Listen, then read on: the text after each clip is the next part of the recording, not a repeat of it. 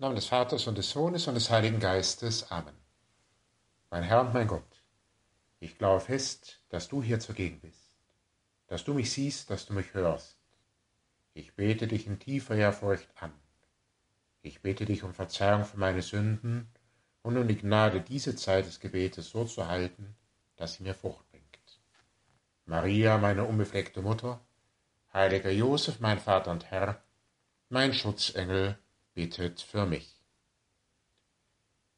Die Bibel bestimmt unsere Alltagssprache mehr, als wir uns dessen bewusst sind. Nicht wenige ihrer Redewendungen sind in den allgemeinen Sprachgebrauch eingegangen. Ein Beispiel dafür finden wir im heutigen Evangelium, wenn Jesus förmlich aufseufzt, nirgends habe ein Prophet so wenig Ansehen wie in seiner Heimat und in seiner Familie. Vielleicht haben auch wir uns schon einmal als Prophet im eigenen Land gefühlt, unverstanden, verkannt, milde belächelt. Doch was ist das eigentlich, ein Prophet? Der heutige Sprachgebrauch sieht in ihm in erster Linie jemanden, der die Zukunft voraussagt, also einen Wahrsager. Typisch für ihn ist, dass er sich für seine Verrichtung auf eigene, vorgeblich spirituelle Kräfte stützt. Genau das ist der Prophet, jedenfalls der Prophet im Verständnis der Bibel, gerade nicht.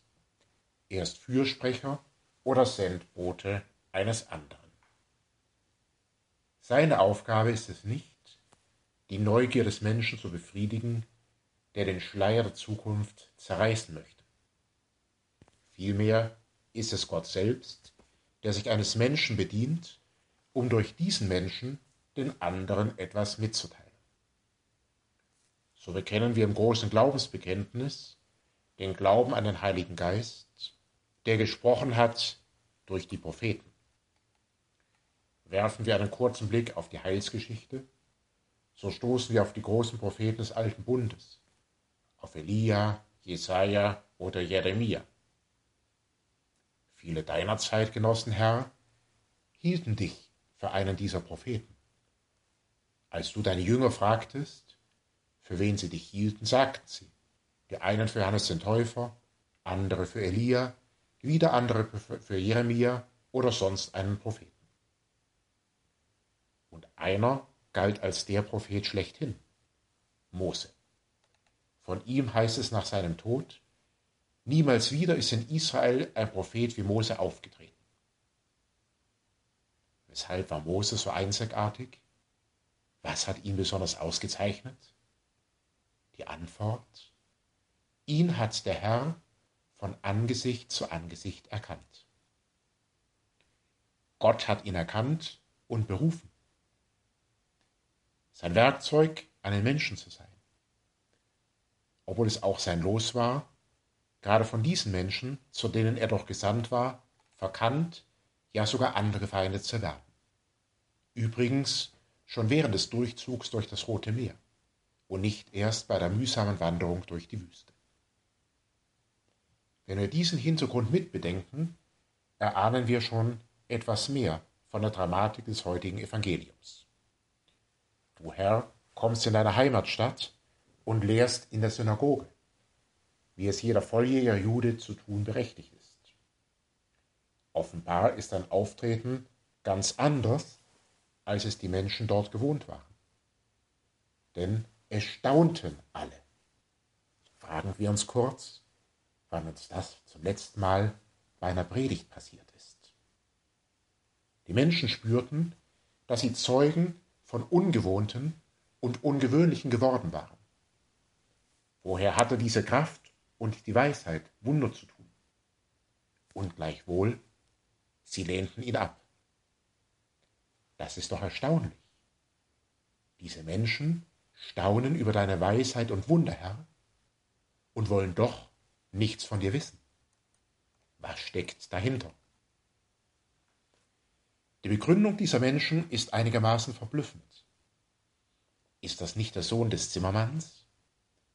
Heißt nicht seine Mutter Maria? So fragen sie. Also die Aussage ist, wir kennen dich doch. Deine Herkunft deine Umstände. Und daher kann es nicht sein, dass du etwas Besonderes bist. Woher also hat er das alles? So ihre ratlose Frage. Der Prophet im eigenen Land gilt nichts. Weil man ihn kennt, so die Schlussfolgerung, kann das alles mit Gott nichts zu tun haben. Obwohl die Menschen doch in die Synagoge gekommen sind und wir nehmen an zum Beten. Bisweilen ist das auch unsere persönliche Erfahrung. Unsere Beziehung zu Gott, zu Jesus, erregt Anstoß in unserer Umgebung. Umso mehr dann, wenn wir sie zeigen. Unverständnis und Blicke milden Lächelns im Freundeskreis, an der Schule oder Universität, im Sportverein, vielleicht sogar, was besonders trifft, in der Familie. Wir kennen dich doch. Früher warst du doch ganz anders. Woher hast du das alles? Solchen Fragen, ob ausgesprochen oder nicht, ist auch heute oft derjenige ausgesetzt, der den Glauben erst entdeckt hat oder sich dafür entschieden hat, ihn tatsächlich ernst zu nehmen. Hinter einer solchen Haltung kann natürlich handfestige Gleichgültigkeit oder sogar militantes Leugnen stecken. Wie kann ein junger Mensch in der heutigen Zeit noch an all das glauben? Nicht selten ist es mehr die Bequemlichkeit des in seiner Routine Erstarrten. Man glaubt zwar schon, eigentlich, wie man manchen Ort sagt, aber eben im Rahmen des Hergebrachten und Gewohnten. Erinnern wir uns, die Szene des heutigen Evangeliums spielt in der Synagoge. Heute würde diesen Menschen, Herr, dir wohl entgegnen, was willst du denn? Wir sind doch schon katholisch. In all den Fällen Gleichgültigkeit, Leugnen, Bequemlichkeit stoßen wir auf das gleiche Grundproblem, das heute einem lebendigen Glauben so sehr im Weg steht und den wirklich Gläubigen als jemand geradezu extravaganten erscheinen lässt. Die fehlende Bereitschaft, mit Gott zu rechnen. Sein Wirken auch heute, gerade heute für möglich, ja sogar wünschenswert zu halten.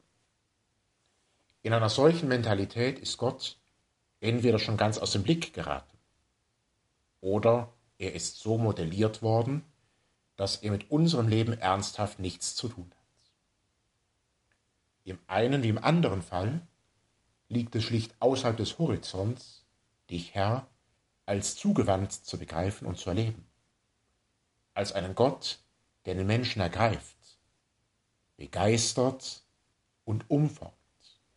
Und zwar gerade auch den Menschen, der für euch selbst gleichgültig, ablehnend oder bequem gewesen ist.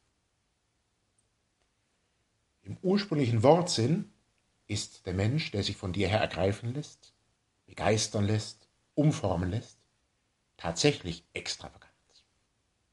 Aber nicht ein spleeniger Dandy, sondern jemand, der außerhalb der allzu ausgetretenen und gewohnten Wege geht. Mehr noch, der die gewöhnlichen Wege zu außergewöhnlichen macht. Die ersten Christen wussten das. Ende des zweiten Jahrhunderts, als die Christen eine kleine Minderheit in einer heidnischen und hedonistischen Umwelt waren, schrieb einer der wichtigsten Autoren der Epoche. Christus hat gesagt, ich bin die Wahrheit, nicht ich bin die Gewohnheit. Und dieser Christus, der das Angesicht Gottes gesehen hat, weil er sein Sohn ist, ist Mensch geworden wie wir, hat alle Freude und Leiden der menschlichen Existenz selbst erlebt, eben auch solche Momente des Unverständnisses wie im Evangelium. Er ist wirklich Mensch geworden und hat als Mensch gelebt. Wie diese an sich so unscheinbare Alltagsszene aus dem Evangelium zeigt. Uns gibt das einen bedeutsamen Fingerzeig. Gott wirkt auch und gerade im Stillen, Unscheinbaren, Gewohnten, um uns dann aus unseren Gewohnheiten herauszuführen zu einem Leben mit ihm, in dem auch wir, wie einst Mose, das Angesicht Gottes schauen dürfen. Ja, Herr, du suchst uns dort auf, wo wir sind und wo wir leben. Und wenn wir dir folgen, dann ist das nicht nur allein unsere private Angelegenheit. Durch unser Folgen willst du auch den anderen etwas sagen.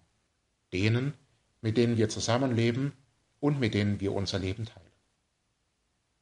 Wir haben ihnen so viel zu sagen. Wie du uns gesucht hast. Wie wir unser Ja gesagt haben.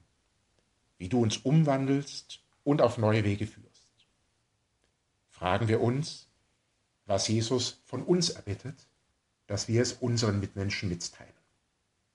Das ist unser Bekenntnis als Propheten in dieser Welt, einer Welt, die so sehr dieses Zeugnis braucht.